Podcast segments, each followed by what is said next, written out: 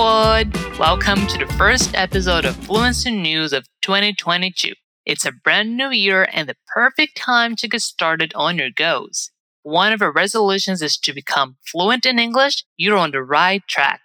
This podcast series is a great way for you to train your comprehension skills while remaining an informed citizen of the world. I'm Talita Uba, one of our teachers here at Fluency Academy, and I'm super excited you decided to join me today. We're going to cover some of the most relevant stories of the week, and we might pop in some Portuguese from time to time to clarify or explain some things that might deserve a little more attention. As always, you can find a transcript of this episode and all of our sources in the description or by going to our content portal, fluencytv.com. Let's start off this year with some COVID updates, shall we? Sadly, we got to 2022 and we're still dealing with the coronavirus pandemic. There are some good news and bad news surrounding it. Let's hear the bad news first. The US set a new global daily record of over 1 million cases. You heard me right. Over 1 million people were diagnosed with COVID in a single day in the US as the Omicron variant is sweeping through the country. The number is almost double the previous record, set only four days prior.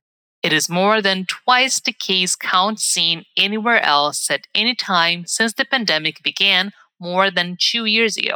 The highest number outside the US came during India's Delta surge, when more than 414,000 people were diagnosed in May 2021. While there haven't been any reported severe infections and skyrocketing number of deaths, the impact has been felt across the nation as flights are being canceled, schools and offices are being closed, and hospitals are overwhelmed. The silver lining is that deaths from COVID haven't similarly soared. Early studies show the Omicron variant spreads faster than earlier strains but causes milder symptoms. It has reached over 100 countries so far. In France, scientists and researchers reportedly discovered a new variant deemed more contagious than Omicron, which is being described as the fastest spreading virus in history. Not much is yet known about the variant named IHU. It hasn't been spotted in any other countries, and the World Health Organization hasn't labeled it a variant under investigation yet. Since I did promise some good news with the bad, here it is. The World Health Organization is optimistic that 2022 can mark the end of COVID's acute stage. Director General Tedros Ghebreyesus reminded people that there is still a long road to be walked, but that there might be a light at the end of the tunnel. Você já ouviu a expressão silver lining? Se fôssemos traduzir literalmente, fora de contexto, significaria forro de prata. Mas se você já escuta esse podcast há um tempo ou consome o nosso conteúdo pelo nosso portal, fluencytv.com, você já sabe que nós não descobrimos o significado de uma palavra ou expressão traduzindo ao pé da letra, e sim pelo contexto. Contexto é tudo. Ele vai te ajudar a entender o sentido de uma frase. Por exemplo, mesmo que você não saiba uma ou mais palavras. A expressão silver lining significa basicamente o lado bom ou o ponto positivo. O filme O Lado Bom da Vida, com o Bradley Cooper e a Jennifer Lawrence, que foi lançado em 2012, em inglês se chama Silver Linings Playbook. Uma possível tradução seria o manual do lado bom, no sentido de como ver a vida de uma forma positiva. In pretty big news, five global nuclear powers have pledged to prevent atomic weapons from spreading and to ensure a nuclear war is never fought. The statement said that the United States, Russia, China, the United Kingdom, and France, who are the permanent members of the United Nations Security Council, consider it their primary responsibility to avoid war between the nuclear states and to reduce strategic risks while aiming to work with all countries to create an atmosphere of security. We believe strongly that the further spread of such weapons must be prevented, the rare joint statement said, adding, a nuclear war cannot be won and must never be fought. Russia hopes the pledge will reduce world tensions while saying a summit of permanent UN Security Council members remains necessary. We hope that, in the current difficult conditions of international security, the approval of such a political statement will help reduce the level of international tensions, Moscow's foreign ministry said in a statement. Despite concern that the US and its allies face growing military threats from China and Russia, the statement stated that their nuclear arms are not targeted at each other or at any other state. The group also said it was committed to a security environment more conducive to progress on disarmament, with the ultimate goal of a world without nuclear weapons. Você já deve ter notado que quando nós falamos de países em inglês, alguns são precedidos de the, como em the United States ou the United Kingdom. Você sabe por que, isso acontece? O artigo the é inserido em duas situações. A primeira é quando o nome de um país é um título político. Alguns exemplos são the United Kingdom, the United States, the Czech Republic, the People's Republic of China, the Dominican Republic e the Arab Emirates. A segunda situação que pede o uso do the é quando o nome do país é, na verdade, um conjunto ou grupo de ilhas, como the Philippines, the Maldives ou the Bahamas. A maioria dos países não se encaixa nessas situações, mas esse é um bom truque para saber quando inserir o artigo antes do nome. Now, how about we start off this year by focusing on some good, wholesome, uplifting news instead of the bad? An experimental treatment in Spain has put 18 cancer patients in complete remission from an incurable disease.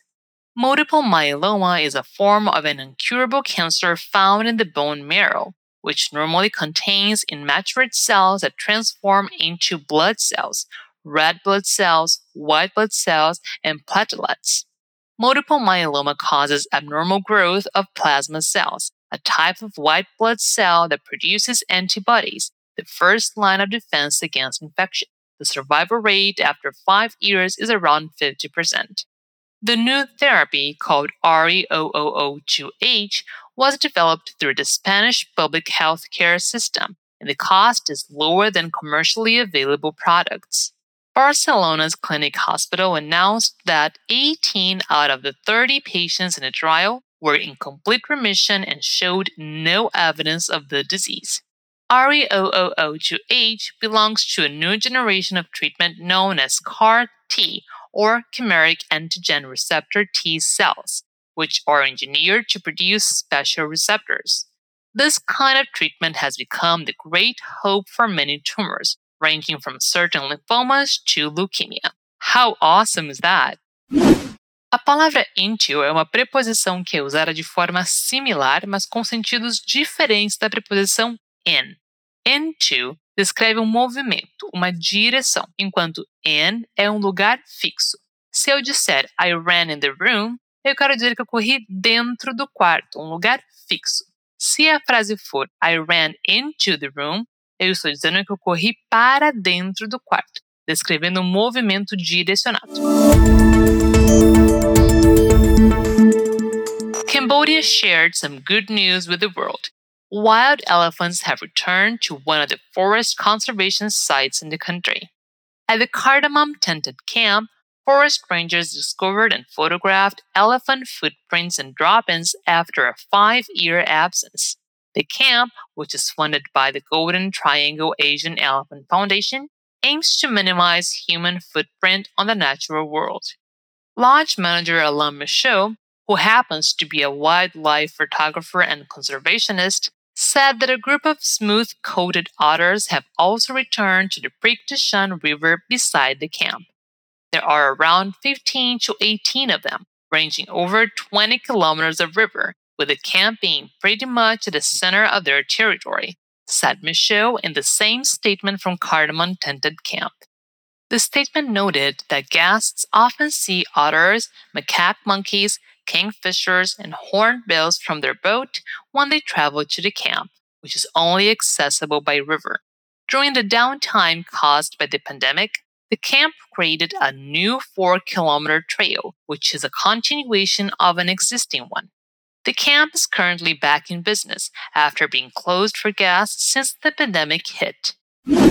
Se você consome bastante conteúdo dos Estados Unidos, já deve ter notado que nós raramente usamos centímetros, metros ou quilômetros. Isso acontece porque o sistema de medidas americano não é o mesmo usado na maior parte do mundo.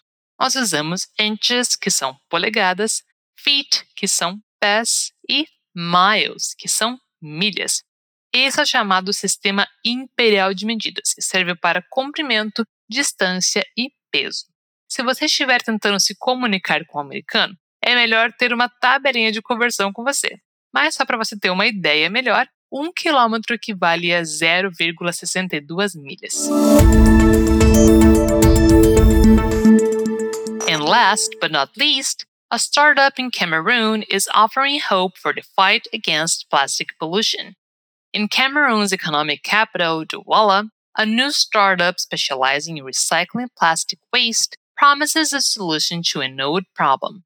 The sewage system and drains in the capital are frequently blocked by discarded plastic waste, causing floods and disturbances to daily life. That thrown away plastic is now being collected to be turned into diesel fuel. Once the waste has been collected, it is then transported to the processing unit. After sorting and shredding, the waste is pelleted and placed into a pyrolysis oven along with other materials, being melted and transformed into fuel. The system produces 15 liters of fuel per day in 7 working hours. The production remains modest, but it's still a way of fighting to protect the environment. Nessa última notícia, nós temos a palavra fight, que significa lutar sendo usada de duas formas diferentes, com dois acompanhamentos diferentes. A primeira vez que nós a vemos é fight against e a segunda fight to. A palavra against significa contra, então o significado seria lutar contra. Nesse caso, a luta é contra a poluição. Quando dizemos fight to, o sentido é o oposto. A preposição to aqui tem um sentido de para. A luta é para alguma coisa, a favor de alguma coisa nesse caso, para proteger o meio ambiente. And this is the end of today's episode, folks. We hope you're having an amazing start of the year, and we hope to see you again next week for another episode of Fluency News. Você sabia que a gente tem uma lista de espera? Se você tem interesse em estudar na Fluency Academy com os melhores experts em fluência de idiomas do mundo, inscreva-se na nossa lista de espera 100% de graça. Assim, você vai ficar sabendo quando abrirem novas vagas para as turmas de inglês, espanhol, francês, italiano, alemão, japonês ou mandarim. É só apertar o link na descrição desse episódio e fazer a sua inscrição. There's a new episode of Fluency News every week, so check back to keep yourself informed. Until next time, have a good one.